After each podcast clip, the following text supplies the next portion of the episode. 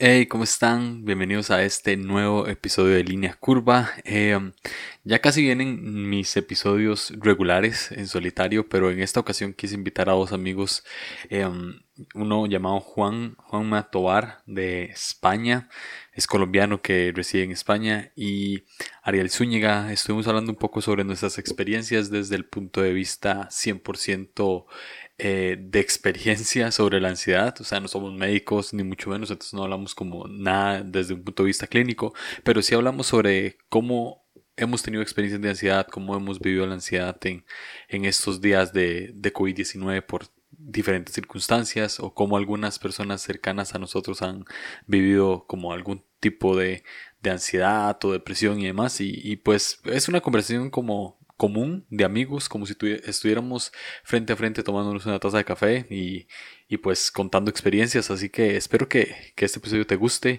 eh, espero que te sirva de algo. Y, ya estamos finalizando temporada, este es el penúltimo episodio, próximo martes ya último episodio de la segunda temporada, estoy cocinando algunas cosas para sacar entre temporada, pero, pero ya la temporada está llegando a su fin y, antes de, iniciar con este episodio y, Quiero darte gracias por, por el apoyo que, me das compartiendo este podcast, eh, dándole un review en, Apple Podcast, eh, eh, comentándome, animándome. De verdad que, que este proyecto sigue gracias a ustedes y, también gracias a todas las personas que apoyan en Patreon con más de un dólar al mes. Este, son, son increíbles para darle sostenibilidad al podcast. Si vos no lo has hecho, pues no me gusta autopromocionarme, pero te invito a que lo hagas. Es Patreon slash Julio Navarro y eso es una ayuda inmensa para que este podcast siga continuando. Así que nada, eh, muchas gracias por todo y nos escuchamos la próxima semana.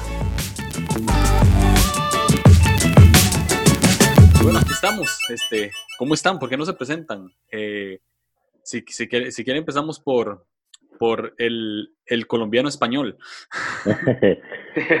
¿Qué tal, Dariel? Yo soy Juanma. Bueno, nací en Venezuela, me crié en Colombia, pero me considero más colombiano que venezolano.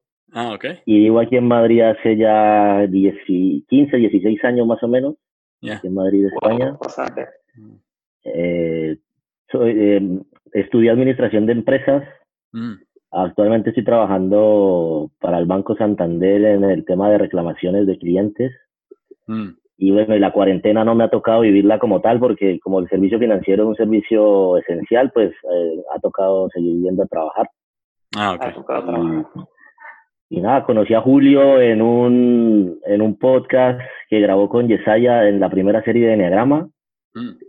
Y por ahí fue que conocí Línea Curva y me enganché a Línea Curva. Entonces, y comparto los, comparto los episodios, le escribo, contesta. Bueno, nos hemos hecho amigos virtuales y sé que mm. algún día Allí y nos conoceremos personalmente. Eh, ojalá que sea en Madrid. sí, sí, ojalá. Está más cool Madrid. ah, muy bien, muy bien, muy bien. Oh, man. Eh, súper.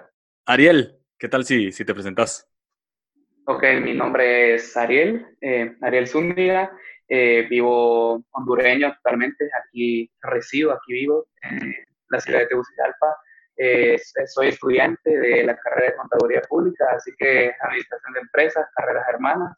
Mm. Eh, y eh, trabajo de barista, eso es lo que me ayuda para poder pagar mis estudios, así que así estamos con esto. Con Julio, pues casi que lo conozco de la misma manera y yo ya he escuchado de Julio Navarro, pero hasta ese momento dije, ah, bueno, vamos a empezar a seguirlo. comencé a escuchar Línea Curva, y pues nos meten en ese grupo de café que eso fue totalmente random, o sea, ha sido de las cosas más random, yo dije, ¿qué estoy haciendo acá? y desde ahí nos empezamos a ser buenos amigos compartiendo del café, compartiendo, eh, comenzamos a compartir del libro, yo pidiendo el consejo a Julio, así que así es esta onda, bro. Ya, ya, ya, ya. Estoy muy emocionado. Este, este es el penúltimo episodio de, la, segunda temporada de Línea Curva. Ya está llegando a su fin. Eh, y vengo hablando, vengo hablando de Enneagrama, o sea, vengo haciendo una serie de, de Enneagrama. Eh, hice un episodio con Jonathan Domingo hablando de Enneagrama y de ansiedad. Fue una conversación que se empezó a dar. Él es un tipo 6 contrafóbico y, empezó a hablar sobre sus experiencias.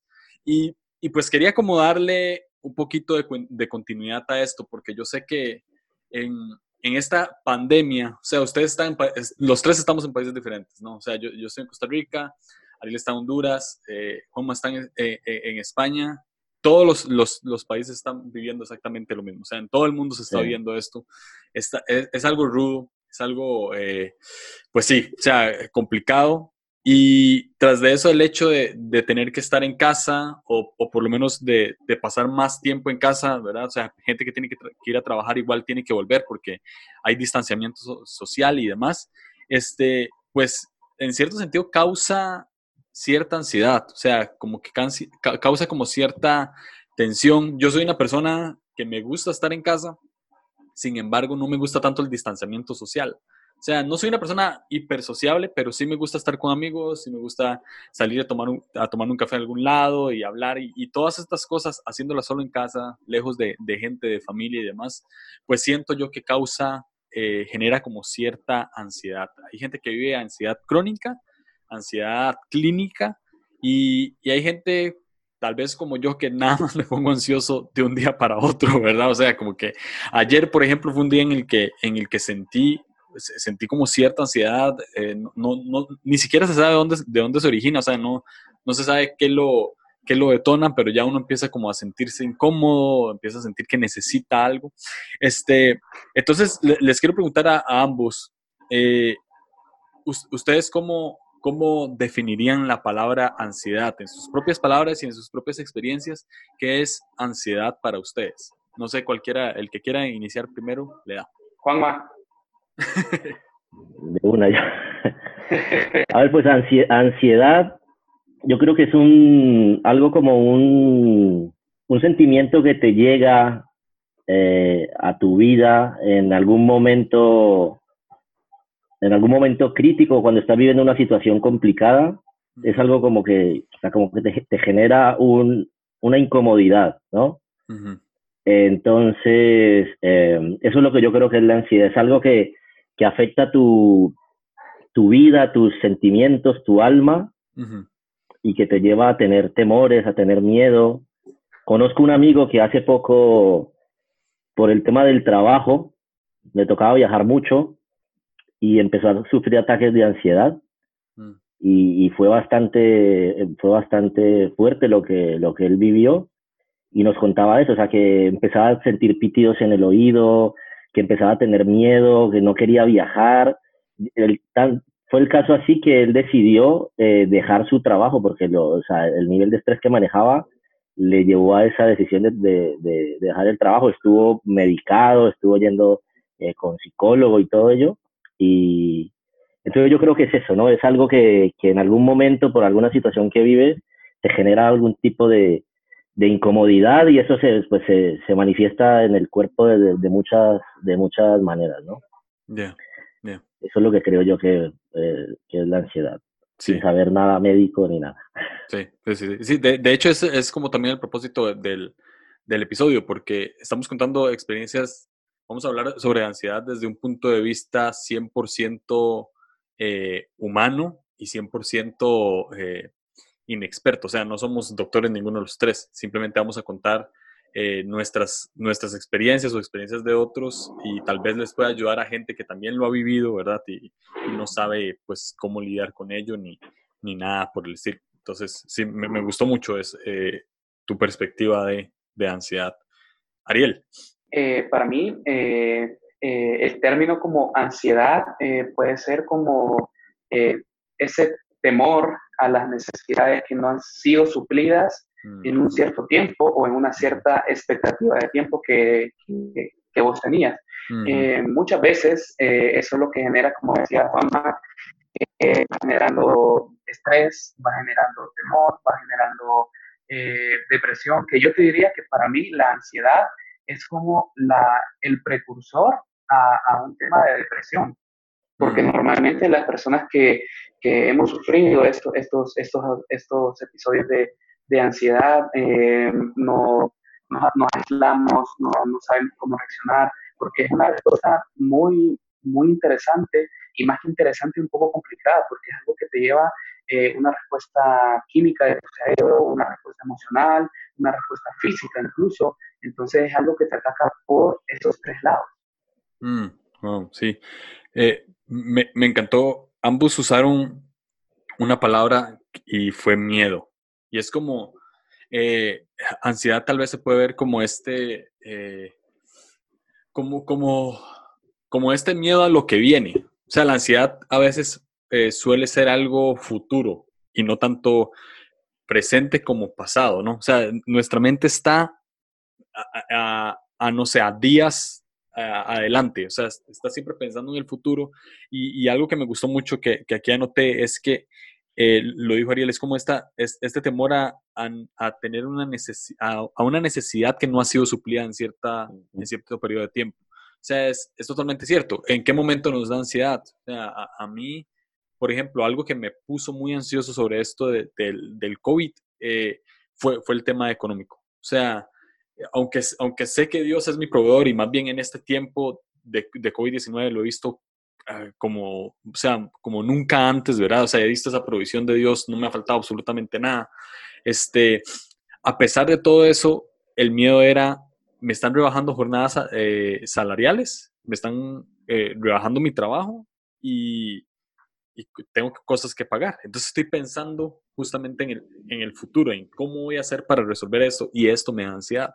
Este, y otra cosa que dijeron es que da tristeza.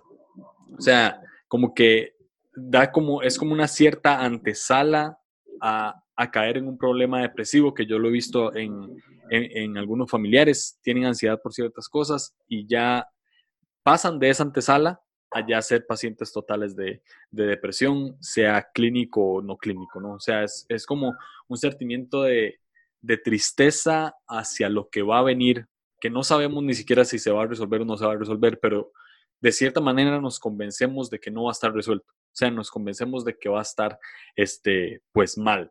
Ahora, yo les pregunto, a título personal, ¿han estado ansiosos durante esta cuarentena por X o Y razón?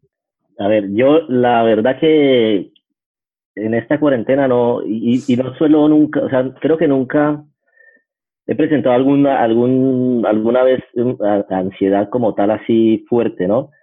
Y ahora en esta cuarentena no, lo, no, no, no me ha pasado porque, bueno, gracias a Dios, pues eh, como me tocó ir a trabajar, he conservado mi empleo, mi mujer también. eh, entonces, los únicos que sí han pasado un poco la situación difícil han sido mi, eh, mis padres, que ellos sí pues son, son personas mayores, son personas vulnerables. Eh, entonces, por ese lado, eh, sí un poco preocupado, pero en esta cuarentena la verdad que, que he descubierto que, mm, que, me gusta mucho estar en casa.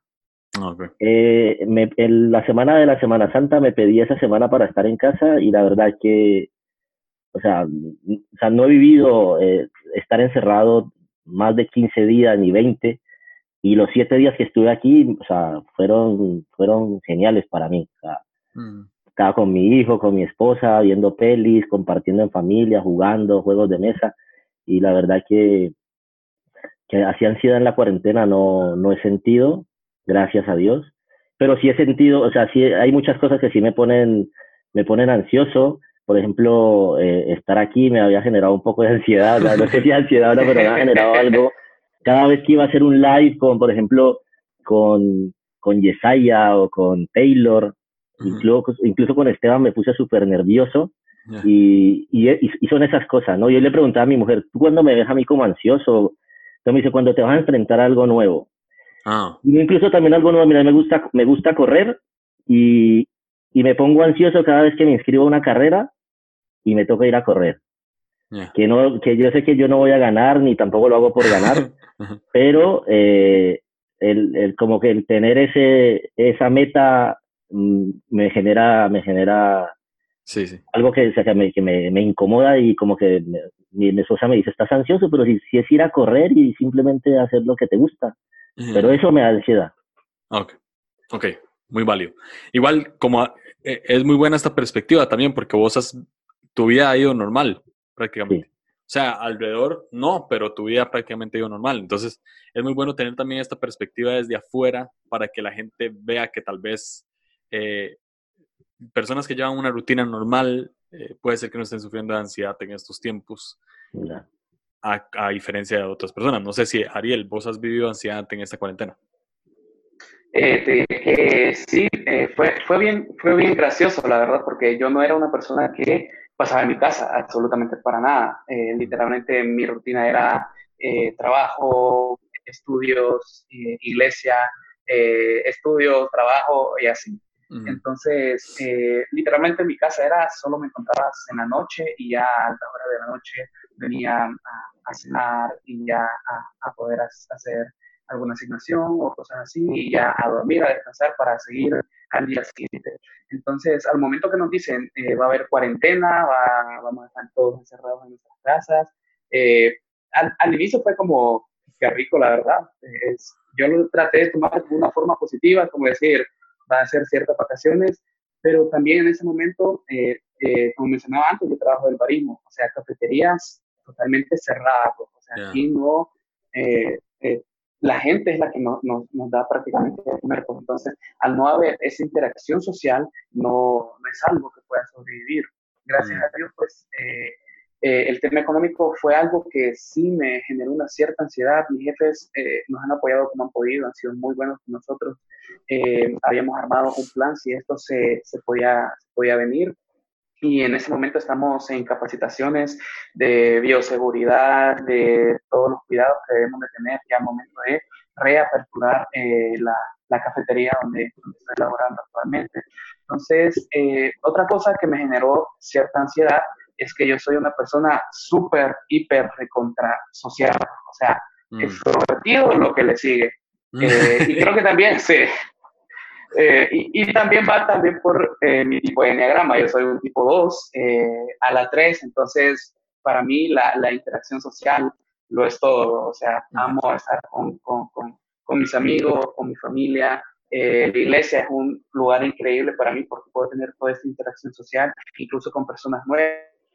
Entonces, al no tenerla, sí me generó cierta ansiedad. Y yo creo que en muchas personas eh, también les ha generado esa cierta ansiedad de no poder ver a sus amigos, a sus familiares, los tienen lejos, e incluso pueden vivir en los mismos barrios, en las mismas colonias, en las mismas ciudades, pero el distanciamiento social ha sido algo que ha lastimado bastante lo que es esa necesidad de, interacción.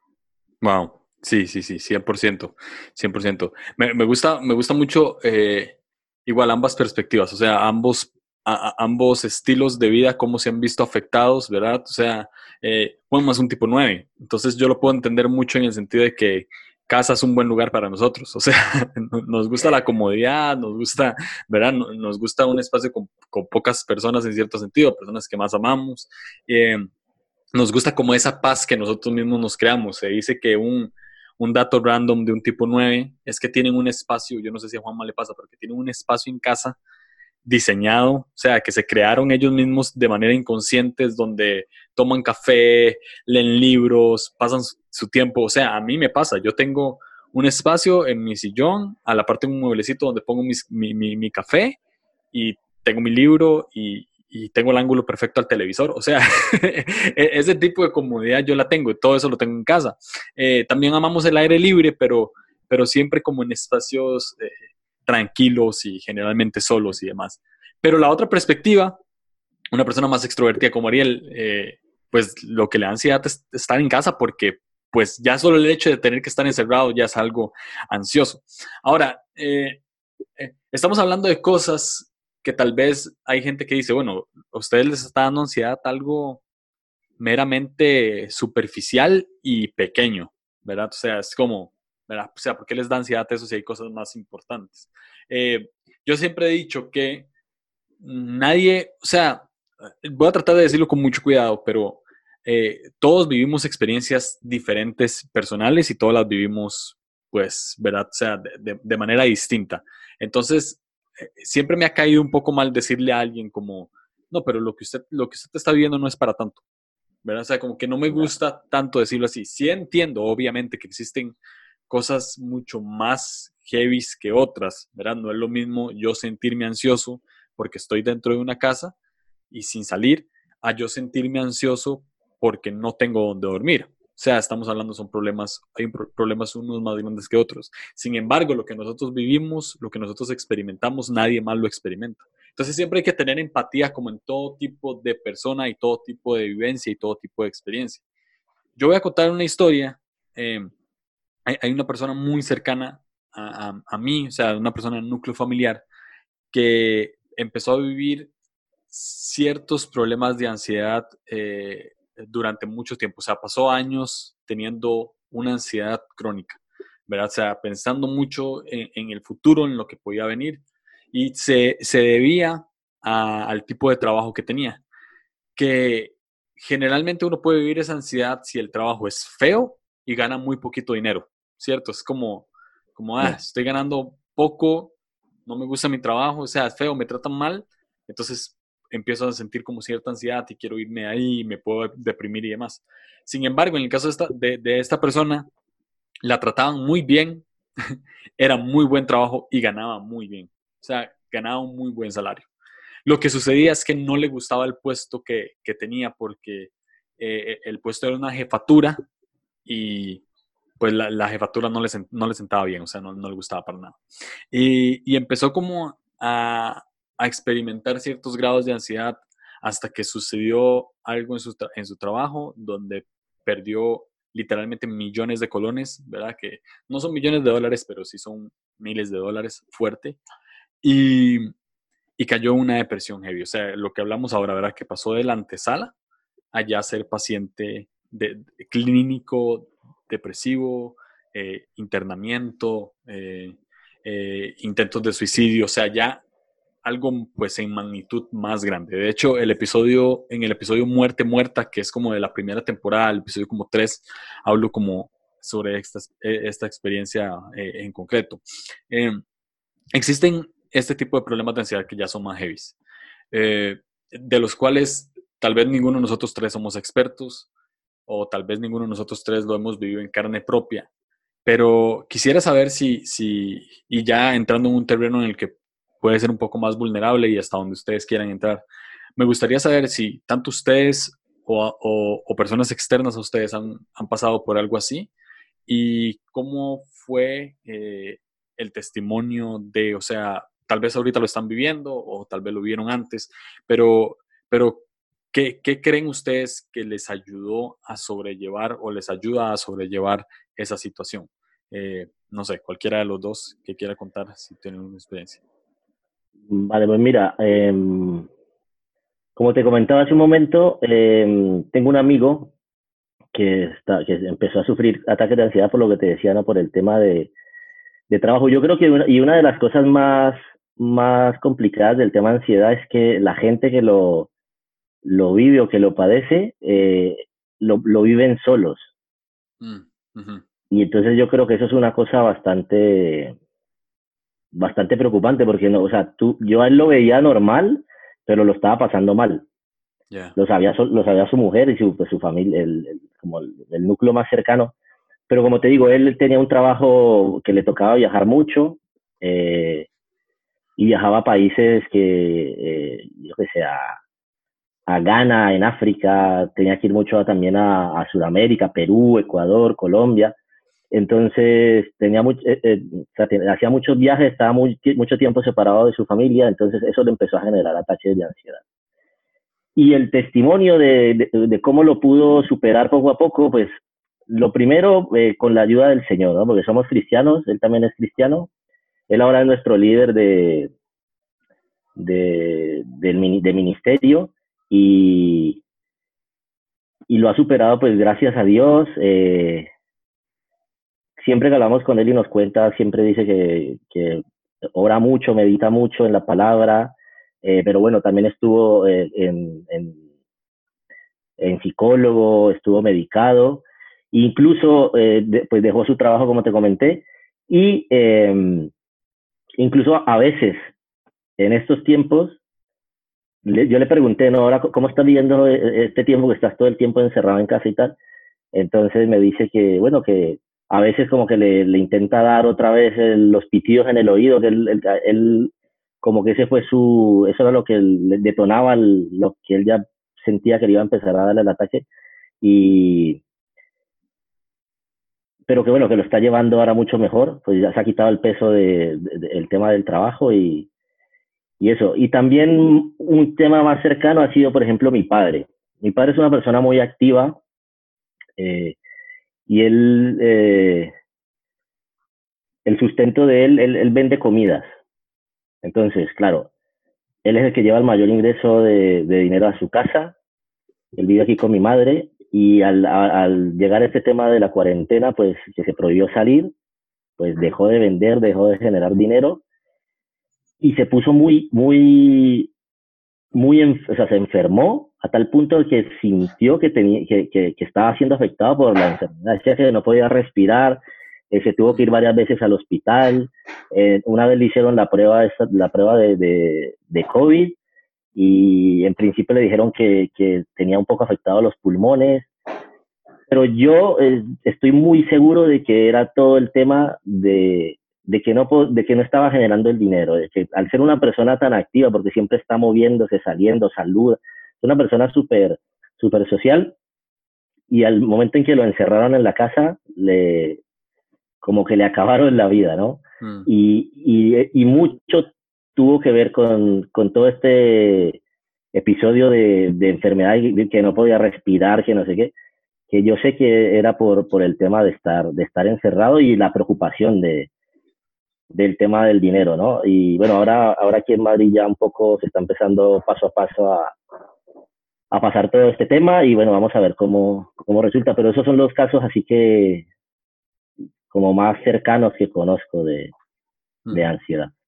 ver, buenísimo. Me, me, gusta mucho eh, en el primer caso, en el, en el, en el testimonio de tu, de tu amigo, que eh, no, no omitió la terapia que creo que a veces, a veces cristianos satanizamos terapia, ¿no? O sea, es como, como no, no necesita un psicólogo, no necesita, nada más con la ayuda de Dios y listo. Y, y, y, creo, que, creo que la psicología existe para algo y, y hay mucho de Dios dentro de, de, de, las terapias psicológicas. O sea, yo soy una persona que, que fui a terapia psicológica por casi dos años y, y lo necesité full y, y sí, o sea, me acercó muchísimo más a Dios que, que muchas otras cosas tal vez en iglesia, que tal vez para gente ahorita debe estar como, como, ah, ¿cómo se le ocurre decir eso, verdad? O sea, si la iglesia, la, la persona, el psicólogo que escogí era, un pastor, entonces, pues en cierto sentido también ahí ayudaba mucho, pero, pero igual creo que terapia psicológica siempre nos puede volver como un centro eh, en particular y demás.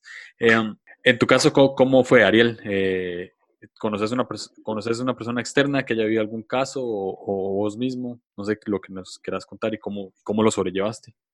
Sí, fíjate que eh, un caso de, de, una amiga en particular fue bien, bien triste, bien complicado, porque eh, a ella en un accidente automovilístico automovilístico eh, murió, falleció su, eh, su prometido.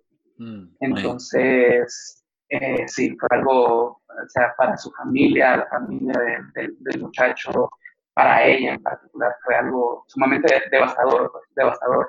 Entonces, ponerle que eh, era una muchacha psicológicamente sana, o sea, nunca tuvo problemas de, de ansiedad, ni de depresión, eh, nada. Y era lo que mencionabas eh, en el inicio, siempre hay algo, hay un impacto, hay una vivencia en, la, en el cual producen este tipo de, episodios. Desde ese momento ella empezó a, a sufrir una ansiedad crónica, eh, una depresión, incluso eh, ya era medicada totalmente y no era para menos. Entonces, ese sentido de, de, de, que esa persona ya no estaba, una persona sumamente importante, iba a ser su, su, esposo, fueron pareja por casi más de cinco años. Entonces, que de un día para otro eh, pierdas a una persona tan especial, eso la verdad fue un impacto bien, bien fuerte para, para ella. Eh, ella logró sobrellevarlo eh, con mucho tiempo, mucho, mucho tiempo, eh, con mucha terapia. Pudo ella, se, no se extralimitó a buscar toda la ayuda posible. Y eso es algo que muchas veces las personas que, que, que, han sufrido este tipo de, situaciones no, no, lo hacen, no, no, se abren a esa perspectiva de, ok, necesito ayuda, ayúdenme, por favor. Porque como seres humanos tratamos muchas veces de de ser eh, autosuficientes. O sea, yo puedo yo solo, yo me voy a enfrentar esto yo solo. Y eso pasa comúnmente mucho con los hombres, no tanto en las mujeres. Las mujeres pueden expresar un poco más sus emociones, sus sentimientos, sus necesidades. En los hombres siempre es como por la cultura depende mucho del estrato social también, eh, que no, yo no puedo decir esto, o sea, yo, yo tengo que más bien ayudar a, a, los demás cuando no es así. Eh, ya para terminar con el caso de, de, ella, eh, pasaron aproximadamente casi otros tres, cuatro años en que ella pudo recuperarse, ella pudo abrirse a conocer a otras personas y ella dice, nunca voy a, a olvidar a, a, este muchacho, o sea, él fue una parte muy importante de mí y no, eh, no es justo de que yo simplemente trate de, enterrar esa memoria. En, en, lugar de eso, eh, la mantengo viva por su familia, que hasta el sol de hoy eh, todavía ellos tienen contacto, ella, la familia del muchacho la quiere a ella como una hija. Entonces, esa, esa, esa parte de, de, ansiedad por pérdida es algo sumamente delicado y a lo que me conlleva mi experiencia personal. Eh, el año pasado yo sufrí eh, ciertos, si no ciertos, muchos ataques de ansiedad mm. debido a que eh, yo pasé por un desempleo, por una situación de desempleo. Entonces tuve una operación, me intervinieron quirúrgicamente, tuve que pasar mucho tiempo en cama eh, cuando regresé eh, a los días, a los días realmente fue que, que, ejecutaron mi despido, entonces fue, eh, fue bien chocante, fue bien chocante. Mm. Entonces uno trata, siempre siendo cristiano y todo, verlo de la mejor manera, de decir, bueno, el Señor es mi proveedor, el Señor va a estar conmigo, el Señor me va a dar un trabajo, yo voy a ser diligente en buscarlo todo, pero hay cierto tiempo, y eso es lo que decía al inicio, que tu expectativa en un cierto periodo de tiempo no se cumple. Eh, hubieron promesas de empleo que al final no resultaron. Eh, fui a N cantidad de entrevistas, eh, no salía ninguna llamada, entonces todo eso provocó en mí una ansiedad también por el tema de que tenía responsabilidades que cumplir. entonces todo esto genera un estado de estrés constante y al final lo que te lleva es a, aislarte. Y fue un, un, tema bien delicado, porque como te decía, eh, yo soy una persona súper extrovertida y en lugar de eso me, me, aislé un buen tiempo, no quería ver a nadie, no podía salir con nadie, eh, un tiempo que no tenía dinero, eso también me generaba ansiedad. Entonces cada una de esas cosas iba incrementando, incrementando, incrementando. Eh, la manera en como yo pude salir de, de esa situación, primero fue la iglesia, pero también yo tenía un amigo que él era psicólogo y él prácticamente me dio terapia gratis. Mm, Él dijo, yo, no, yo te voy a apoyar, vení, pues, platiquemos cómo te sentís hoy, eh, cómo van las cosas, etcétera, etcétera, etcétera. Entonces, eso ayuda bastante. Exteriorizar tus sentimientos es algo que te puede ayudar mucho en temas de ansiedad y en temas de, depresión. Eh, al final, eh, pude salir adelante. tuve un verdadero encuentro con lo que fue una pasión, que fue el café. un amigo, él fue quien me enseñó y incluso quien me consiguió trabajo. Entonces fue bien chistoso que eh, pasé durante todo ese tiempo con esos problemas y en una semana se resolvieron. Mm. Entonces realmente eh, ahí pude ver la mano de Dios, poder tener un reconcilio con, Dios también, porque hay algo bien interesante con esto y es que y muchos cristianos no lo admiten y es eh, cuando se sienten resentidos con o hacia Dios que eso también produce estos tipos de episodios, porque comúnmente el pensamiento es porque me pasan estas cosas, porque esto es esto, lo otro, yo te sirvo, Señor, yo estoy aquí, yo estoy allá, tarara, tarara, tarara. Y son reclamos que son almáticos, son de nuestras emociones. Y muchas veces los cristianos se sienten culpables después de estos ciertos episodios, porque piensan que Dios se enojó con ellos, que Dios ya no los quiere ver, y no es así. Dios más bien, yo lo considero como un psicólogo, el mejor psicólogo, o sea, Freud, nada que ver, es Dios. Y, así, literal, bro. Eh, ¿Y quién más? Si él fue quien nos creó y él sabe todas estas situaciones por las que pasamos y también todos estos procesos químicos del, cerebro, de la mente, estos procesos emocionales, eh, físicos, algo bien interesante que a mí me daba una hiperventilación y comenzaba a respirar bien, bien, bien rápido y era algo sumamente feo. No sé si ustedes han tenido la, la oportunidad de practicar lo que es meditación, que si ellos te piden, cuando son meditaciones guiadas, eh, por cierto, eh, Gabriel Borja, un amigo de todos aquí, él está sacando una, una, una eh, un podcast acerca de esto. ellos te piden que respires profundamente para entrar en un término de, relajación corporal, de relajación de, de, tu cuerpo. Todo lo contrario, lo que es la hiperventilación, que eso te genera un estado de estrés totalmente. No sé si ha tenido la oportunidad de montarse a una montaña rusa o a estos tipos de, de juegos mecánicos que se conocen comúnmente. Eh, eso te genera una ansiedad autoprovocada por el tema de la, de la, de la adrenalina. Entonces tú te bajas de estos juegos y tú te vas así como eh, agitado, como que te ejercitaste durante un buen tiempo. Entonces es, es bien, bien complicado, pero eso más que todo es el testimonio que, que puedo dar. Wow, sí, buenísimo. Eh, algo, un buen punto fue el hecho de tocar el punto de la vulnerabilidad. Creo que eh, eh, para personas que están ansiosas, un buen paso para, para, empezar a lidiar con ello es ser vulnerables. O sea, contárselo a alguien, abrirse con una persona, no tienen que abrirse con, un montón, con todas las personas, o sea, con un montón de personas en específico. Pueden abrirse con una sola persona. Gente que va a terapia psicológica yo siempre, algo que yo hice, que fue un tip que me dieron y, yo lo hice y fue la mejor decisión que pude tomar, es que apenas me senté en esa silla, yo conté todo lo que tenía que contar. O sea, no me guardé absolutamente nada porque, aunque yo sé que cuesta, yo sé que cuenta más que todo a un, a un extraño, ¿verdad? Que no sabemos si, si es confiable o no es confiable, ¿verdad? Por más título que tenga, por más este, ética que tenga, uno no, no sabe si puede confiar o no. Pero yo me senté con esta persona y yo saqué, el primer día saqué todo lo que tenía que sacar. O sea, por lo menos todo lo que, lo que yo identificaba en el momento, lo saqué. Ya después obviamente iban saliendo cosas que hasta a mí se me habían olvidado, que yo había bloqueado o demás.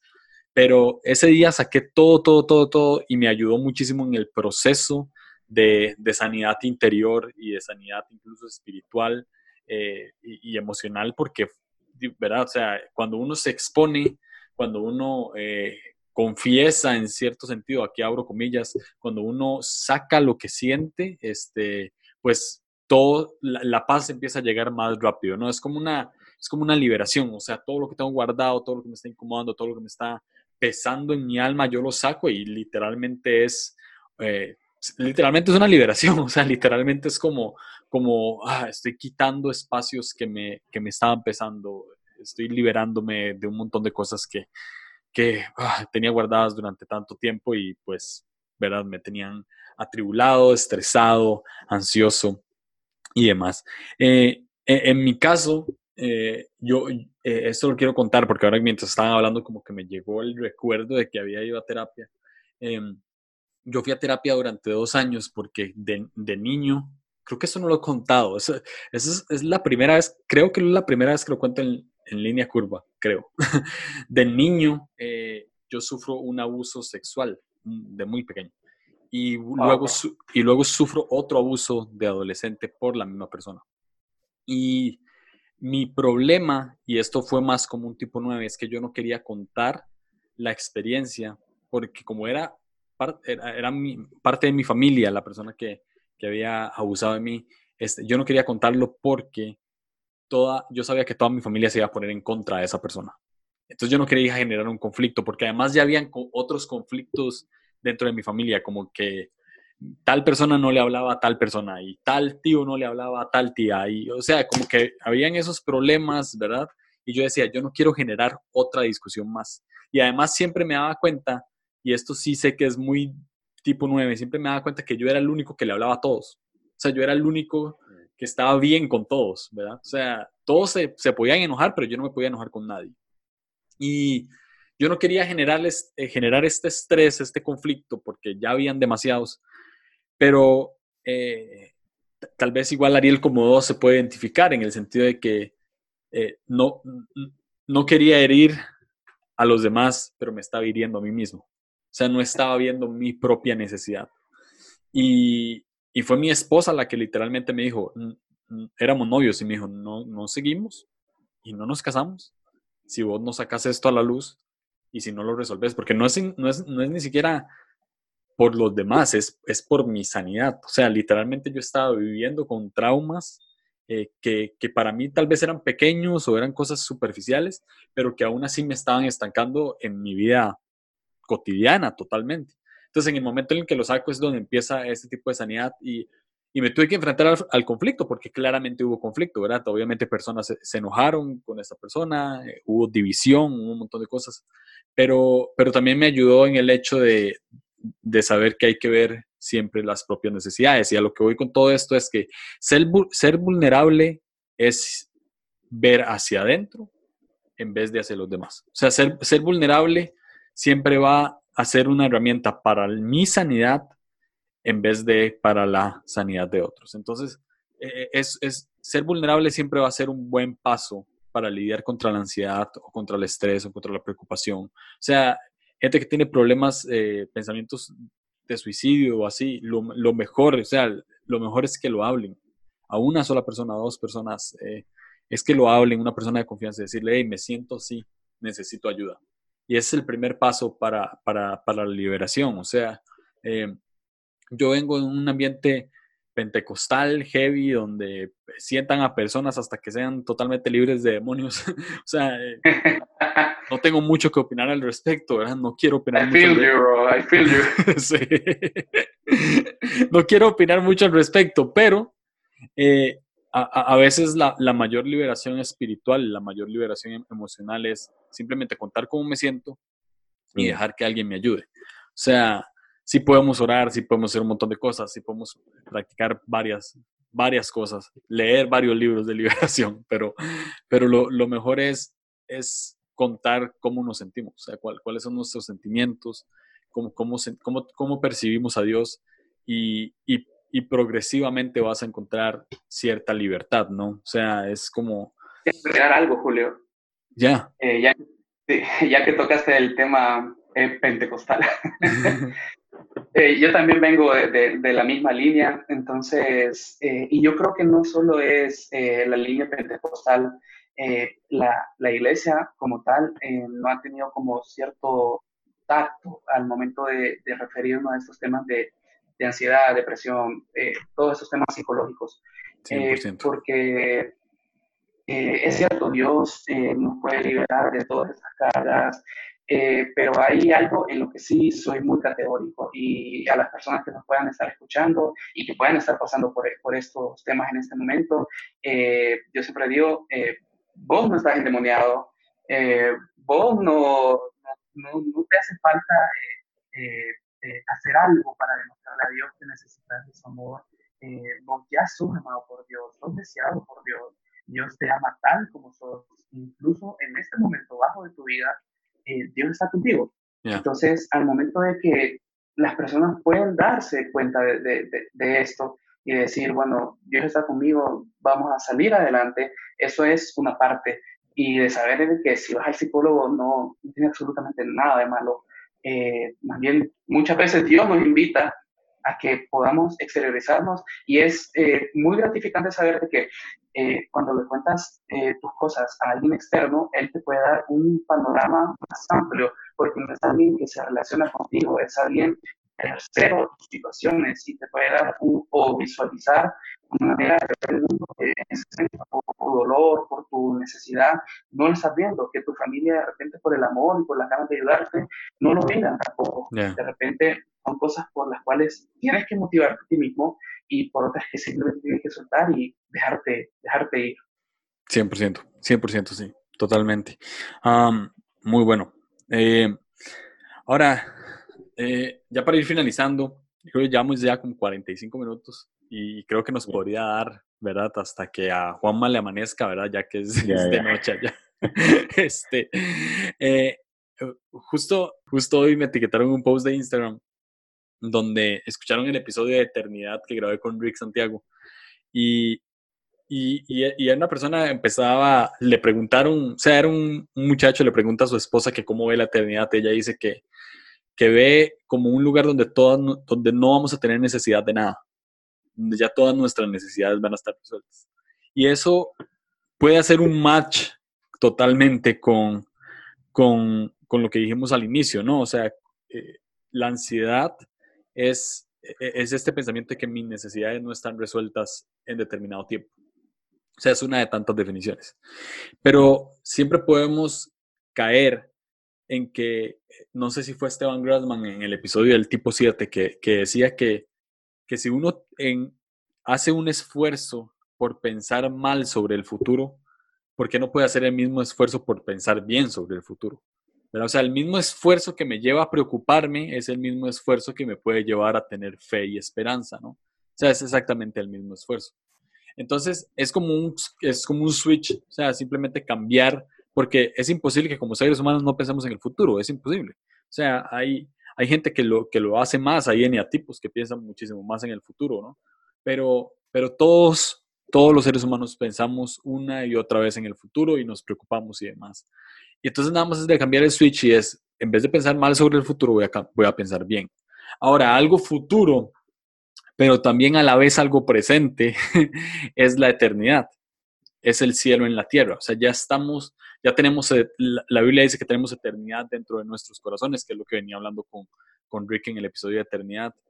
Este, ya tenemos eternidad en el corazón. En nuestro corazón ya hay eternidad. Entonces, se puede decir que la eternidad es algo presente y algo futuro. O sea, es algo que ya estamos viviendo.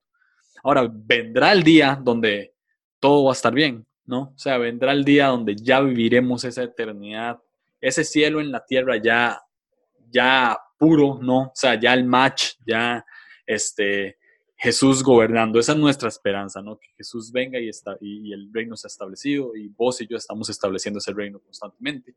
Este, entonces, si, si vivimos, si ya tenemos eternidad dentro de nuestro corazón, entonces se puede decir que ya podemos empezar a vivir como sin toda necesidad que tenemos está siendo resuelta por Dios. O sea, en el momento en el que tenemos a Dios presente, en el momento en el que concientizamos que Dios está en nosotros, con nosotros y sobre nosotros, en el momento en el que ya identificamos a Dios, o sea, ya nos quitamos el calzado y, decimos, ok, estamos en Tierra Santa, ¿no?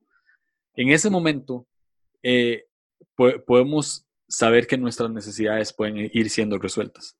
Tal vez, no sé si necesidades físicas, pero necesidades eh, emocionales y necesidades espirituales se van viendo resueltas. Y, físicas, pues obviamente sí en, en un sentido. Pero el punto es que ya estamos viviendo la eternidad y, vamos hacia eso, ¿no? O sea, vamos hacia una eternidad en la que ya todo va a estar bien, en la que ya no va a haber llanto ni dolor, no va a haber eh, tristeza ni enfermedad, no va a haber COVID-19 ni ninguna otra pandemia, o sea, no va a existir nada así. Eh, y con base a esto, eh, a mí me gustaría resumir toda esta conversación en que no importa en qué, en qué etapa de tu vida estás, no importa qué tan ansioso estás ahorita, no importa con cuáles problemas de ansiedad te estás lidiando o viviendo, eh, Jesús está con vos a la par y, Él quiere suplir toda necesidad. O sea, toda necesidad. Eh, la, Biblia dice, pongamos nuestra ansiedad sobre Él. Sí, Él se encargará de todo. O sea, depositamos nuestra ansiedad y Él se encargará de todo. Y es como, es como esta, e, este traspaso de traspaso mi cruz pesada y tomo la cruz de Jesús que es ligera y fácil de llevar, ¿no? Em, como palabras finales, ¿qué le dirían a personas, y, con base a esto que estamos hablando, qué le dirían a personas que ahorita están viviendo por un, están pasando por un momento tal vez doloroso de crisis, crisis emocional, crisis eh, espiritual, que, tal vez ni siquiera se deba la pandemia, sino que es algo que ya vienen acarreando desde antes y pues la pandemia lo, lo potencializó. O, o, personas que a partir de la pandemia pues ya se empezaron a sentir ansiosos. O sea, ¿qué palabra eh, que crean que venga del corazón de Dios le harían a estas personas? Mira, ahora que, que estabas hablando, a ver, la, la, vida, yo creo que la vida es una montaña rusa de, o sea, tienes altos, bajos, y, bueno, y tú lo, lo, resumes tú muy bien cuando dices que estamos viviendo ya una eternidad y qué tal vivir esa eternidad que, por la que estamos pasando ahora eh, como si no nos faltara nada, ¿no? Y, una de las cosas que, que, aprendí en Legendarios fue a disfrutar el camino, ¿no? El lema es disfruta el camino. ¿Cuánto falta? Disfruta el camino. Entonces, desde ese, desde ese tiempo, cualquier situación complicada que yo viva, intento sacarle eh, intento disfrutar el, el, proceso por el que estoy pasando. Sí. Entonces, ¿qué le podría yo decir a, a, a, las personas que o por esta pandemia o por cualquier situación, estén pasando por cualquier situación complicada de ansiedad, es eh, creer en que, eh, en que Dios tiene el control de todo, ¿no? Y que aprendan a disfrutar por el momento en que se está pasando. Sé que hay situaciones difíciles, unas más, unas más que otras, pero si cambiamos ese chip que tú decías también de, de, ver, de no ver lo negativo, sino que ver lo positivo de lo que estás pasando, eso te trae un poco de, de paz a, la, a, tu vida y, y bueno, y te lleva a ver las cosas de una, de una mejor manera.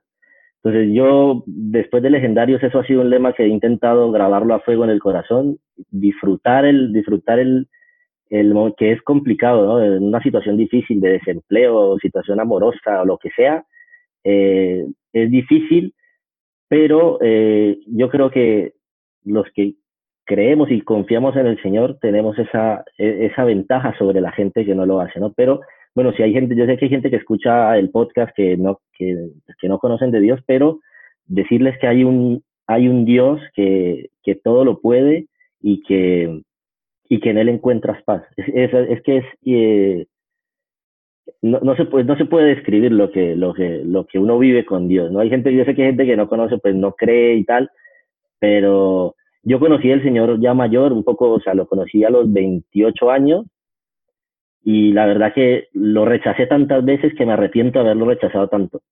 Sí. Porque me he ahorrado un montón de cosas. Y, y, y, es que no puedo, no puedo describir ni explicar lo que, lo que, la paz que trae Dios en momentos complicados, en momentos difíciles, es algo que, que es, que es indescriptible. Y, y, yo sé que es el Señor el que, el que lo hace. Entonces, el, el consejo es confiar en el Señor y aprender a disfrutar de lo que, del proceso por el que, por el que se esté pasando.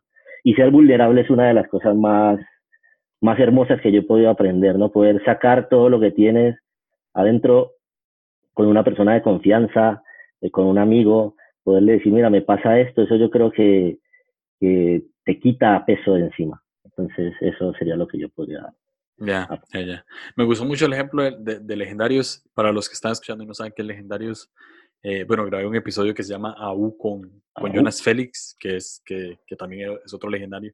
Y es este retiro en la montaña, ¿verdad?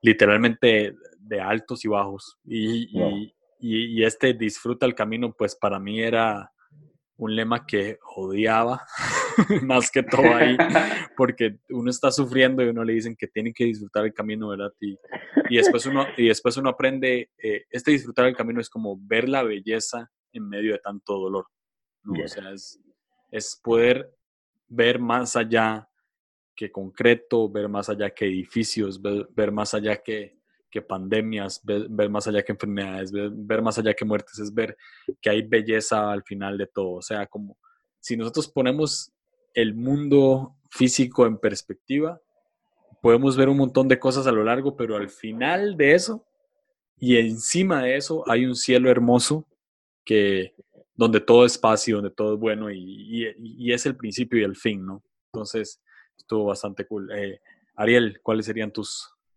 tus palabras finales? Eh, bueno, muy súper, súper de acuerdo con lo que decía Juanma. Eh, esta vida, sinceramente, es de montañas y de valles. vas a estar en el pico de tu victoria y también vas a poder estar en el valle más profundo de tus peores derrotas, pero ahí incluso está Dios y solo se me venía a la mente lo que hace ya tanto tiempo escribió David en sus salmos, que, que él decía, ¿a dónde puedo yo huir de, de, la presencia de Dios? No importa en cualquier lugar o en cualquier circunstancia, yo no puedo huir de la presencia de Dios.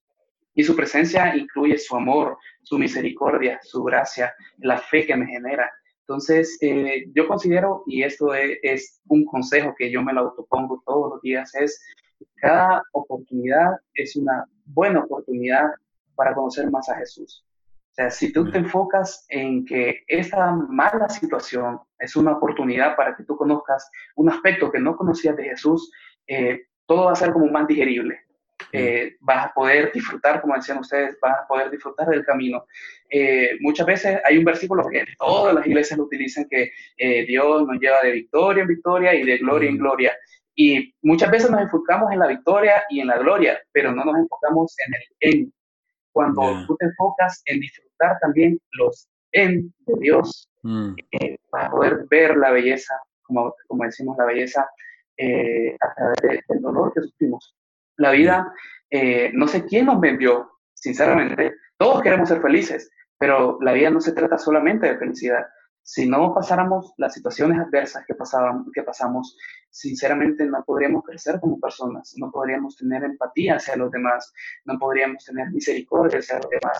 Eh, yo, yo les invito a que, cada, eh, que podamos recordar cada una de las, de, las, de las situaciones más feas, más difíciles, y que podamos hacer una introspección y decir, bueno, a partir de esto, eh, yo soy una persona más amorosa, más comprensiva, más dedicada, más esforzada, más valiente, porque todo, todo eso, como dice la palabra de Dios, todas las cosas nos ayudan a bien a los que amamos a Dios. Entonces, eh, por último, como esa frase es algo que me ha marcado, si tenemos el amor de Dios, lo, tenemos todo. Es lo que nos satisface todas nuestras necesidades. Ya, 100%. nada, muchas gracias muchachos. Eh, Gracias por, por compartir experiencias. La pasé súper bien. Eh, espero que se pueda repetir en algún momento. Y nada, o sea, no, no, no, no, no sé, me dejaron sin palabras ambos con los relatos, eh, con, con, las experiencias. Eh, creo que lo sentí, tengo que ser honesto, fue mucho más de lo que esperaba. o sea, y me encantaría seguir hablando, pero, pero creo que lo podremos resumir todo en, en estas últimas palabras de, de ambos. Y, y, creo que al final eh, una vida, o sea, estar consciente de que Dios está a nuestro lado siempre es como tener esa mano, ¿verdad? Eh, siempre extendida hacia nosotros que nos, que nos ayuda a avanzar, ¿no? Es como, es como, podemos decidir caminar solos, Dios siempre va a estar ahí, pero, pero si decidimos eh, tomarnos de, la, de, esa mano de Dios, ¿no? Como, o sea, la imagen que se me viene a la mente es como un niño pequeño que toma la mano de su papá para, para caminar más seguro, ¿no? Este, si decidimos pues tomar esa mano, pues sabemos que podemos caminar más seguros y que todo va a estar bien en algún momento. Entonces, nada, este, los quiero mucho. Muchas gracias por, por, por, por todo lo que, lo que hacen en sus vidas. Sé que es muy importante, ¿verdad? Eh, las voces que tienen hacia otras personas es muy importante. Y, y, gracias por, por estar acá. Sé que mucha gente, eh, todo lo que dijeron les va a servir muchísimo. Así que de verdad, muchísimas, muchísimas gracias. Gracias, gracias, a ti por, por, por tenernos en cuenta. De verdad que muy, muy chévere participar. Y nada, no me, les quiero confesar algo, no, a mí no soy de café, no me gusta. No, no me gusta el café. O sea, mm, no, es que no me guste porque me, porque me puedo tomar un, un, me puedo tomar una taza de café pero no es, o sea, no, no, no lo necesito, no, o no, prefiero no tomarlo. Tal vez porque no sea. Como alguien de Colombia, como alguien de Colombia no le va, no, no, no, no Eso me dicen. Pero me gusta, o sea, me gusta el olor, no sé si a lo mejor tengo que vivirlo así como que yo veo que usted hace, ustedes hacen el café de una manera súper extraña y, le ponen pasión y tal. Yo es que tengo el café, el café este de, en, el, en la leche caliente y ya está. Pero lo, cuando, cuando llego a un sitio donde huele a café, me, me, me, llama mucho la atención. A lo mejor es que lo tengo que vivir así de la manera en que lo vivo. Lo tiene que vivir, sí. Disfrutarlo. Sí, hoy, hoy, hoy, hoy, puse en mi Instagram que en el cielo fijo hay café, entonces Cuando, estemos ahí, en, eh, yo lo voy a buscar y lo voy a enseñar a hacer un. si, es que no voy a, si es que no voy a Madrid antes de morir.